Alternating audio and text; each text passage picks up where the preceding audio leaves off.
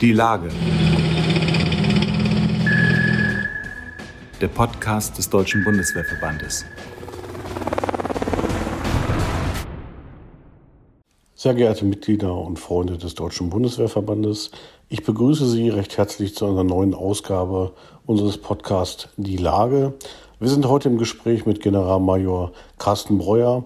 Er ist seit Anfang Dezember 2021 Leiter des Corona-Krisenstabs im Bundeskanzleramt. Eine neue Einrichtung, ein Novum auch in der Bekämpfung der Seuche, dass äh, der neue Bundeskanzler Olaf Scholz alle verfügbaren und wichtigen Kräfte für die Bekämpfung der Pandemie bei sich im Kanzleramt zusammengezogen hat. Generalmajor Carsten Breuer leitet diesen Stab der einige bemerkenswerte Erfolge vorzuweisen hat. Als er anfing, gab es viel zu wenig Impfstoff. Inzwischen ist mehr als genug Impfstoff für jeden Deutschen da. Das heißt, jeder, der sich impfen lassen will, der sich boostern lassen will, für den ist auch Impfstoff vorhanden. Eine Struktur für Impfzentren und Testzentren ist aufgebaut. Und selbst wenn jetzt im Frühjahr und im Sommer die Haltung zum Impfen eher mit dem Begriff laissez-faire zu beschreiben ist, sagt Generalmajor Carsten Breuer, wenn die nächste Welle kommt, im Herbst ist zu erwarten, das ist ein Naturgesetz, dann sind wir innerhalb kürzester Zeit in der Lage, auch diese Welle mit Impfen, mit Testen und allen anderen Maßnahmen wirkungsvoll zu bekämpfen. Mein Name ist Frank Jungblut. Ich bin Chefredakteur des Magazins Die Bundeswehr. Herr General Breuer, seit zwei Monaten wird die Nachrichtenlage natürlich vom Ukraine Krieg bestimmt. Wir haben hohe Infektionszahlen, hohe Inzidenzzahlen nach wie vor, aber Corona ist so ein bisschen oder verblasst so ein bisschen im Bewusstsein der Menschen. Äh, man könnte das Gefühl haben, die Pandemie ist vorbei. Wie ist es denn wirklich?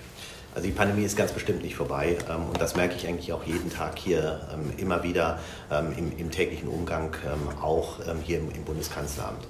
Ich glaube, wir müssen in allen Institutionen, aber auch in der Bevölkerung in der Lage sein, eine Mehrlagenfähigkeit zu haben und sie auch fassbar zu machen. Ähm, man kann jetzt nicht sagen, die eine Krise ist wichtiger als die andere Krise. Ähm, wir sind nach wie vor ähm, in der Pandemie und wir müssen beides handeln können. Es gibt kein, das ist wichtiger oder das ist unwichtiger.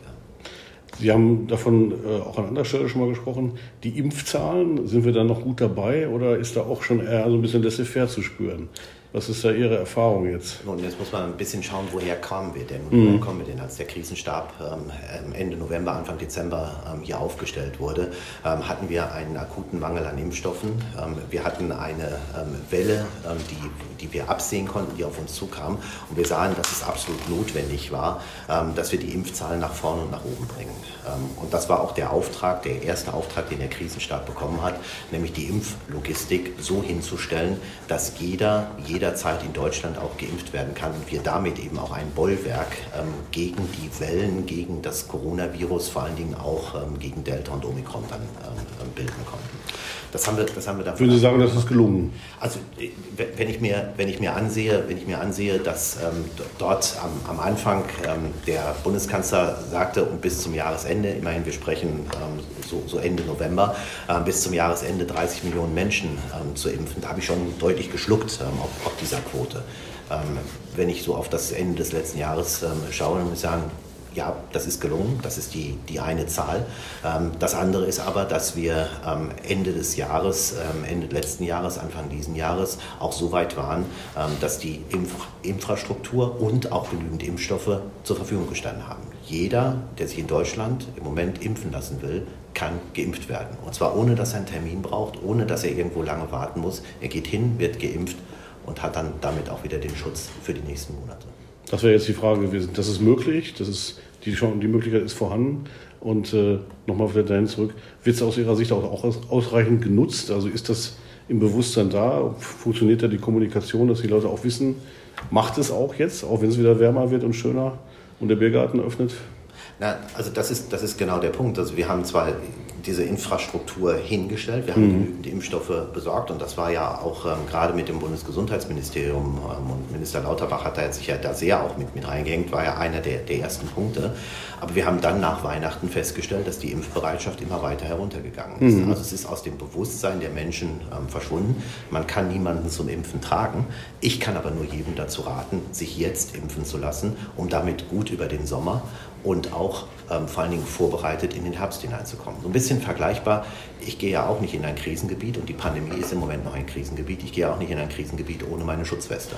Allerdings. Und die Impfung, die Impfung ist für uns alle die Schutzweste, damit wir auch sauber ähm, über einen entspannten, hoffentlich entspannten Sommer und in einen, gut in den Herbst dann hineinkommen. Das Boostern, äh, dass es wichtig ist, habe ich am eigenen Leib erlebt. Ich hatte Corona vor zwei Monaten und ich war geboostert und es war mild. Ne? Also Omikron ist ja eh mild, aber so für mich habe ich festgestellt, okay, ich habe es mir schlimmer vorgestellt, Gott sei Dank war es nicht so. Also ich, ich kann es äh, aus eigener Erfahrung ähm, bestätigen. Ich Haben Sie es auch gehabt? Ich habe mich zweimal infiziert, ja. einmal noch bevor es Impfstoffe gab, also ja. im November des, des ersten Jahres, also im November 20. Ähm, das war schon eine, eine heftige Infektion. Ähm, und jetzt einmal vor sechs Wochen wenn ich das miteinander vergleiche, habe ich ähm, ungefähr die gleichen Symptome gehabt. Mhm. Aber sie waren, nachdem ich jetzt dreimal geimpft worden bin, sehr viel milder. Ähm, und das muss man klar sagen. Sie haben es gerade gesagt, ähm, Boostern ähm, sorgt nicht dafür, dass man sich nicht anstecken kann. Aber es sorgt vor allen Dingen dafür, dass man mildere Verläufe hat. Ja. Und es sorgt auch dafür, dass man womöglich nicht an Covid stirbt. Das ist ja die Botschaft, die, glaube ich, auch ganz wichtig ist an der Stelle. Äh, vierte Impfung, äh, bisher für, eher für Ältere gedacht. Ähm, kommen wir an den Punkt, Sie sagen aus Ihrer Erfahrung, dass man auch sagt, zu Jüngeren sagt, im Spätsommer, Frühherbst, macht es? Ich glaube, wir lernen, wir lernen jeden Tag nach wie vor noch dazu. Wir haben unheimlich viel gelernt in der Corona-Pandemie von Beginn an und wir lernen auch jetzt noch jeden Tag dazu. Das ist einfach so, weil das Virus immer wieder neue Wolken schlägt, immer wieder neue Varianten mit, mit ausbringt. Ähm, jeder, der jetzt sagen würde, ähm, ich schließe eine vierte Impfung oder ich schließe eine fünfte Impfung aus, ähm, würde dem nicht gerecht werden und mhm. der Flexibilität, die man mit, mit hineinbringen muss, nicht, nicht gerecht werden. Ähm, die vierte Impfung jetzt von der Ständigen Impfkommission empfohlen für die über 70-Jährigen. Auch das wird jetzt weiter, mit Sicherheit weiter diskutiert werden und weiter angepasst werden. Und ich kann nur eins sagen, so wie ich mich flexibel in, in einer Lage anpassen muss, so muss ich das jetzt auch machen. Und wenn es mir doch gut geht, auch nach einer dritten Impfung, warum soll ich dann nicht auch eine vierte Impfung für mich nehmen? Würde ich persönlich auch machen. Ich habe da keine Probleme gehabt nach den Impfungen bisher. Mal so einen Tag ein bisschen schlapp gefühlt, aber ansonsten war es zum Glück ohne äh, ne, mehr negative, negativen Impact. Ne? Und, und sich impfen zu lassen, schützt einen selbst und ist vor allen Dingen solidarisch, denn ich schütze auch andere damit. So ist es. Sie haben es eben gesagt, Flexibilität Aktuell befindet sich nur noch eine kleine einstellige Zahl an Soldatinnen und Soldaten in der Amtshilfe. Das Hilfsleistungskontingent Corona ist beendet. Ist der Amtshilfeeinsatz damit jetzt eigentlich endgültig abgeschlossen oder können die Maßnahmen bei Bedarf, wenn eine neue Variante von Corona auftaucht oder die Welle höher schwappt, schnell wieder hochgefahren werden? Und wenn ja, wie schnell ginge sowas? Also wir haben natürlich, also über, wenn man das sich über die, die Zeit einmal, einmal anschaut, ähm, wir haben ähm, eine enorme Fülle von Amtshilfeanträgen über die letzten ähm, zwei Jahre plus auch gehabt. Ähm, ich glaube, wir sind inzwischen bei knapp 10.000 ähm, gebilligten Amtshilfeanträgen, also 10.000 Mal, knapp 10.000 Mal, wo die Bundeswehr ähm, auch ähm, zu, zur Hilfe gekommen ähm, ist. wir hatten insgesamt ein Kontingent von 25.000 Soldaten in der Spitze im Amtshilfeeinsatz. Das ist natürlich schon eine, eine Größenordnung. wir hatten dafür ein, ein extra Kontingent Kontingent aufgestellt. Dieses Kontingent ähm, ist jetzt ähm, zurückgefahren worden, ist quasi aufgelöst worden ähm, und wir sind jetzt im Regelbetrieb. Aber auch der Regelbetrieb sagt, da wo jemand Amtshilfe benötigt, ähm, wird geprüft, ob Kapazitäten, ob die Kapazitäten vorhanden sind, ähm, ob auch die Voraussetzungen für Amtshilfe vorhanden sind und dann wird die Bundeswehr auch so weiter unterstützen, wie sie auch bislang unterstützt hat. Sie haben eben die Zahl schon gesagt, in der Spitze waren 25.000 Soldatinnen und Soldaten im Corona-Einsatz gebunden. Es war der größte und längste Amtshilfeeinsatz der Bundeswehr. Ihre persönliche Bilanz, wenn Sie heute darauf, äh, da, dahin zurückblicken oder gucken, wie heute die Lage ist? Es war unheimlich fordernd. ähm, für alle, die im Corona-Einsatz mit, mit tätig waren. Ähm, es war für die fordernd, die Entscheidungen getroffen haben, aber es war vor allen Dingen für die fordernd, die Amtshilfe überhaupt erst umgesetzt haben. Denn sie können, ähm, wo auch immer, jede Menge Entscheidungen treffen. Ähm, wenn, wenn nicht vor Ort die Soldatinnen und Soldaten sind, die es dann in den Impfzentren, in den Gesundheitsämtern, in den Alten- und Pflegeheimen in die Umsetzung hineinbringen, dann verpufft Amtshilfe. Deswegen hoher Respekt vor den Soldatinnen und Soldaten, die bis an die Grenze ihrer Kräfte das auch immer wieder möglich gemacht haben, ähm, dort zu, zu helfen, dort zu unterstützen und das über die gesamte Zeit der Corona-Pandemie in den verschiedenen Wellenbewegungen. Ähm, Hut ab vor dieser Leistung. Jetzt haben sich ja gerade in den vergangenen Wochen auch Politiker und andere geäußert, auch, auch die Ministerin, äh, die Wehrbeauftragte, die gesagt haben, nun aber Bundeswehr zurück zu den originären Aufgaben. Es ist gut, dass man das gemacht hat, auch die Hilfe im Ahrtal vergangenes Jahr, aber das ist eigentlich nicht unsere Aufgabe oder ist nicht Aufgabe der Bundeswehr. Wie sehen Sie das persönlich?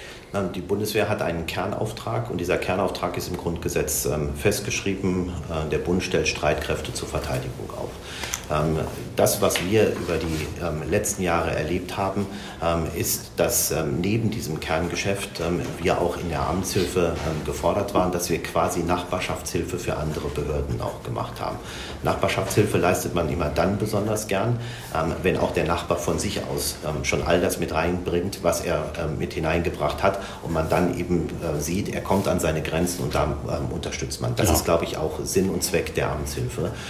Und solange wir die Kapazitäten ähm, haben, neben unserem Kernauftrag ähm, auch ähm, hier in der Amtshilfe zu unterstützen, glaube ich, wird es keinen Soldaten geben, ähm, der da nicht auch bereitwillig mit, mit aufspringt. Ähm, die Forderung ist jetzt auch dann wieder laut geworden im Kontext, dass man gesagt hat, wir müssen auch im Katastrophenschutz, im Zivilschutz mehr tun. Da ist vieles vernachlässigt worden in den vergangenen Jahren. Äh, unterstützen Sie das oder sagen Sie eigentlich, wenn die Bundeswehr es kann, Sie haben es ja eben schon gesagt, wenn wir die Kapazitäten haben, helfen wir gerne. Bundeswehr hat natürlich auch Gerät, wie man im Ahrtal gesehen hat, das haben andere nicht, werden sie wahrscheinlich auch nie haben. Ähm, Nochmal zur Philosophie der Amtshilfe eben. Sie sagen durchaus, also wenn wir die Möglichkeiten haben, äh, dann sollten wir es auch tun als Bundeswehr nach wie vor, auch in Zukunft. Und es, ist, es ist, sind wahrscheinlich zwei Seiten ein und derselben Medaille. Am, am, Ende steht immer, dass Menschen geholfen wird, dass Menschen, die in Notlagen geraten sind, ähm, dass die eine Unterstützung ähm, in dieser Notlage bekommen, dass im Zweifel dafür gesorgt wird, dass sie weiterleben können. Ähm, und da ist es völlig egal, welche staatliche Institution was dazu macht. Wenn man jetzt aber vorher schaut, ähm, so bin ich überzeugt davon, dass ähm, diejenigen, die im, ähm, in der Katastrophenhilfe und im Bevölkerungsschutz professionell eingesetzt werden sollen und deren erste Aufgabe es ist, dieses auch als erste machen sollten. Also hinzugehen und zu sagen, wir haben ja die Bundeswehr und wir verlassen uns darauf und deswegen vernachlässigen wir die Strukturen und die Aufgaben im, im Katastrophenschutz, das kann es nicht sein. Bundeswehr kann immer nur dann unterstützen, wenn andere an ihre Grenzen gekommen sind. Ähm, mit Ihrer Berufung im Dezember, kurze Rückblende sozusagen auf, den, äh, auf das Ende des vergangenen Jahres, äh, in diesen Corona-Krisenstab, direkt im Kanzleramt, das war ja ein Novum, hat es in der Form ja, glaube ich, noch nicht gegeben, mit vielen Diskussionen und natürlich auch dem Hinweis, Soldaten können halt alles, auch das, äh, eben in schwierigen Lagen schnell reagieren sollte ja auch, oder damit war ja auch verbunden die Hoffnung, der Stab sollte effizienter aufgestellt werden. Würden Sie aus Ihrer Sicht sagen, das ist auch gelungen? Oder sagen wir, oder auch noch ergänzend gefragt, was musste alles noch gemacht werden? Also wo musste nachgesteuert werden? Wo man sagt, da war es jetzt gut, dass äh, ein General kommt. Ich, ich glaube, und die Frage haben Sie ja ähm, gerade eben auch mit, mit eingepackt in einem, in einem Nebensatz. Ähm, ich glaube, dass Soldaten ähm, für, für Krisensituationen schon besonders befähigt sind, weil wir einfach anders ausgebildet sind, weil wir auf, Krisensituationen oder für Krisensituationen äh, geschult sind, weil wir vor allen Dingen gemeinsam ausgebildet sind, weil wir die gleiche Sprache sprechen, äh, weil wir die gleichen Bilder vor Augen haben, ähm, wenn wir in eine, in eine Lage mit hineingehen, weil wir Krisen in der Regel können. Ähm, wenn man das zunächst mal als, als Voraussetzung nimmt, ist es ähm, für mich ähm, durchaus richtig und sinnvoll, ähm, dass ähm, der, der Stab, der Corona-Krisenstab, den wir hier aufgestellt haben, zu zwei Drittel aus Soldaten besteht, aber zu einem Drittel eben auch genau aus der Fachlichkeit, aus den ähm, Kolleginnen und Kollegen anderer Ressorts, die viel an Fachexpertise ähm, und vor allen Dingen die entscheidende Fachexpertise dann auch hier mit hineingebracht haben. Die Aufhängung im Kanzleramt und direkt beim Bundeskanzler hat neben der Tatsache, dass wir eine Bund-Länder-Koordinierung mit hineingebracht haben, dass wir einen Bund-Länder-Krisenstab äh, gebildet haben und damit eben auch ähm, Aufgaben, die gemacht werden müssen, zwischen Bund und Ländern dann auch aufgeteilt haben, dass wir Transparenz reingebracht haben. Aber dieses Zusammenwirken hier aus dem Kanzleramt heraus und die Durchschlagskraft aus dem Kanzleramt hinaus, die hat, glaube ich, einen deutlichen Unterschied gemacht. Wie, viel, wie viele Personen sind im Stab, äh, im Krisenstab gewesen, am Ende in der Spitze sozusagen? Also wir haben mal irgendwo so mit, mit acht ähm, nach dem ersten Wochenende, nachdem der, der Auftrag ähm, kam und mhm. übers Wochenende dieser Krisenstab dann auch ähm, aufgestellt wurde, mit acht begonnen ähm, und sind dann jetzt in der Spitzenzeit auf ähm, etwas über 30 aufgewachsen. Ähm, zwei Drittel Soldaten, ein Drittel Kolleginnen und Kollegen aus den anderen Ressorts, aus dem Innenministerium, aus dem Gesundheitsministerium. Ähm, aber auch aus dem Robert-Koch-Institut und aus dem BBK, ähm, die hier dann zusammengefunden haben. Mhm. War das Zusammenspiel aus Ihrer Erfahrung ein gutes und effizientes? Aus meiner Sicht überraschend gut. Ja. Ähm, ich habe sehr viel mehr mit vielleicht dann doch Ressentiments, mit Widerständen oder mit Hinterfragen gerechnet. Ich glaube, dass wir, oder ich denke, das, was wir geschafft haben, ähm, ist ähm, über die gemeinsame Arbeit in einem Ressortkrisenstab und in dem Bund-Länder-Krisenstab, über das Herstellen der Transparenz, über das Herstellen eines gemeinsamen Lagebildes, ähm, zunächst einmal eine Grundlage dafür geschaffen, wo, zu zeigen, worüber sprechen wir denn eigentlich und was ist denn die Basis für die Probleme, die wir jetzt eigentlich angehen müssen und die wir lösen müssen. Mhm. Ich habe überall eine große Bereitschaft ähm, gefunden, den Krisenstab zu unterstützen und insbesondere auch die Soldaten im Krisenstab zu unterstützen. Das ist eine wirklich äh, ja, erfreuliche Bilanz am Ende. Ne? Absolut. Wie, wie, wie wird es jetzt weitergehen? Also wenn man sagt, die Welle ebbt ab im Sommer, äh, gut, dann kommt der Herbst. Ich persönlich würde ja denken, wir werden es, oder vielleicht die Frage genau dahin gehen, müssen wir uns darauf einstellen, dass Corona ein dauerhafter Wegbegleiter ist unseres Lebens?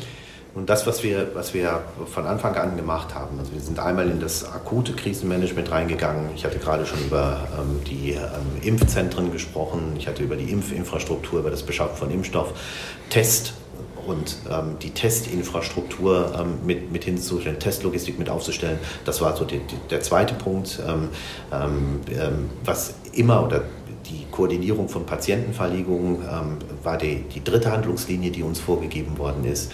Ähm, was für den Bundeskanzler immer mit dabei war, ähm, war die Frage nach der Nachhaltigkeit. Mhm. Ähm, und immer wieder auch klar mit zu sagen, wir müssen darauf achten, dass wir im nächsten Herbst ähm, besser dastehen, ähm, als wir das bislang ähm, gemacht haben. Wir müssen dafür sorgen, dass all das, was wir tun, so nachhaltig mit, mit aufgestellt ist, dass wir gut über den nächsten Herbst, gut über den nächsten Winter ähm, dann auch kommen.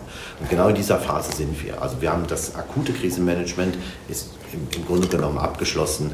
Ähm, auch wenn man natürlich anhand der Inzidenzen sehen kann, dass wir längst nicht durch ähm, die Corona-Pandemie ähm, hindurch sind.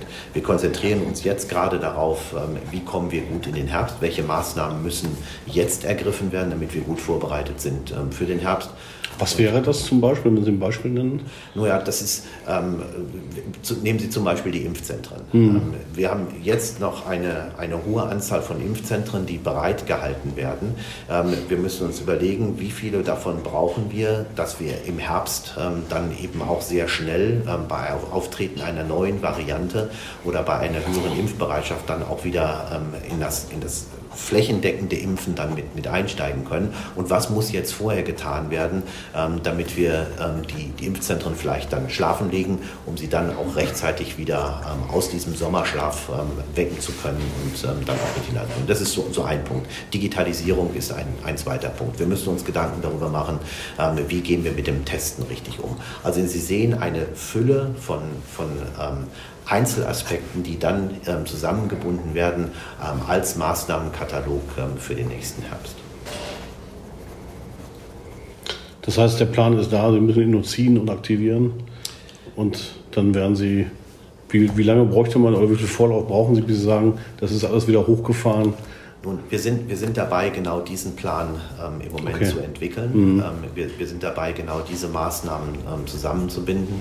Ähm, und ähm, es ist, ist, man kann das nicht, nicht sagen, also jetzt auf Knopfdruck muss das nächste greifen, mhm. Ähm, sondern hier sind verschiedene Aspekte, die mit zusammenkommen. Das eine muss früher geschehen, das andere kann dann etwas später geschehen. Aber wenn Sie es am Beispiel eines Impfzentrums nehmen, ich habe in, in, in Sachsen mit Verantwortlichen gesprochen, die sagten mir, wenn man ein Impfzentrum schlafen legt, dann braucht man ähm, eine, rund eine Woche, um es dann auch wieder so zu aktivieren, dass es dann auch wieder ähm, ähm, impfen kann. Das scheint mir ein guter Ansatz zu sein für all das, was wir im Herbst dann erwarten müssen. Was äh, hat der Krisenstab oder was hat man allgemein, was kann man sagen, was haben wir von Corona gelernt, äh, umzugehen mit diesem Virus? Was, was unterscheidet es eigentlich zu anderen Grippeviren?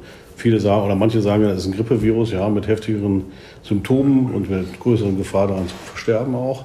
Ähm, was hat man noch von Corona gelernt? Es gibt schon einen Unterschied, würden Sie sagen? Das ist keine normale Grippe? Also es gibt äh, absolut gibt es da einen Unterschied. Und mhm. ich glaube, das merken wir in, in, unserem täglichen Leben und es merkt vor allen Dingen ähm, jemand so wie Sie oder wie ich, ähm, der ähm, durch das Virus dann auch angefallen worden ist ähm, und die Auswirkungen auch am eigenen, eigenen Leib gespürt hat. Ähm, also ich habe mich deutlich, deutlich schlechter gefühlt, als ich das bislang bei jedem Grippevirus ähm, irgendwo getan habe. ich glaube, die äh, Gefährlichkeit darf man einfach nicht unterschätzen. die Gefährlichkeit von, oder von, von Covid-19. Und ähm, wir werden ähm, in der Zukunft auch mit ähm, dem, dem, Virus leben müssen. Ähm, wir ähm, werden ähm, den, den, Umgang damit mit haben müssen. Und deswegen haben wir bestimmte Mechanismen auch gelernt und haben uns vor allen Dingen, haben es auch geschafft, uns auf die wesentlichen Dinge immer wieder zu konzentrieren und darauf zu schauen. das, was uns ja am meisten umtreibt, ist die Überlastung des Gesundheitssystems. Ähm, und das haben wir in den verschiedenen Phasen immer wieder gesehen. Und das war auch bis jetzt in, den, ähm, in, in dieser zweiten Omikron-Welle auch immer wieder die große Befürchtung, ähm, dass wir dadurch dann eben in einen Bereich mit wo eben Operationen, wo Behandlungen nicht mehr so durchgeführt werden können, weil das gesamte Gesundheitssystem überlastet ist. Bis hin zu Lieferketten, die durch den ähm, großen Personalausfall in einer Welle ähm, dann eben beeinträchtigt sein können und wir plötzlich ähm, vor leeren Supermarktregalen stehen. Ich glaube, das alles muss man zusammennehmen und merkt dann eigentlich, dass ähm, Covid-19 mehr ist als nur ein kleiner Grippevirus, ähm, der uns heute mal ein bisschen ans Bett fesselt ähm, und wir morgen wieder da sein können. Genau das ist es nämlich nicht. Ja, das ist so. so. Was würden Sie vielleicht zum Schluss äh, den, äh, den Bürgern mit auf den Weg geben im Umgang mit Covid-19, im Umgang mit dem Sommer, der jetzt natürlich wieder entspannter wird. Dann kommt der Herbst. Was kann man tun, dass wir nicht wieder solche Auswüchse haben, wie wir sie hatten? Also ich kann jedem nur ähm, empfehlen, zum einen auf die persönlichen ähm, Schutzmaßnahmen ähm, zu achten, ähm, die Maske nicht an den Nagel zu hängen, sondern die Maske immer dabei zu haben und auch da zu tragen, wo ich ja inzwischen merke, dass ich mich selbst unwohl fühle, weil einfach zu viele Menschen ähm, ja. eng, eng beieinander sind. Das sollte man auch bei sommerlichen Temperaturen nicht außer Acht lassen. Ich glaube, das ist eine Grundvoraussetzung. Und das Zweite ist, dass man sich impfen lässt, dass man sich boostern lässt, ähm, dass man sich, sobald es möglich ist, ähm, auch ähm, die nächste Impfung holt. Ich sehe das im Moment, wir haben eine Impflücke von rund 12 Millionen Menschen, die sich haben zweimal impfen lassen, die sich aber nicht boostern lassen, weil sie sagen, wir warten auf einen besseren Impfstoff. Da kann ich nur vorwarnen, nutzen Sie jetzt die Gelegenheit, nutzen Sie jetzt die Chance, ähm, hinzugehen, sich ähm, ähm, boostern zu lassen und damit vorbereitet ähm, dann auch über den Sommer in den nächsten Herbst mit hineinzukommen. Ich ähm, darf es nochmal sagen, ziehen Sie Ihre Schutzweste an ähm, für, für diese Krise, die ähm, auch äh, vor dem nächsten Herbst nicht überwunden sein wird. Ähm, und ähm, lassen Sie sich impfen. Das ist eine der, der Voraussetzungen, dass wir unbeschwert ähm, dann auch über die nächste Phase dieser Pandemie hinwegkommen können ähm, und uns nachher keine Vorwürfe machen müssen. Das ist so eine gute Botschaft zum Schluss. Vielen Dank.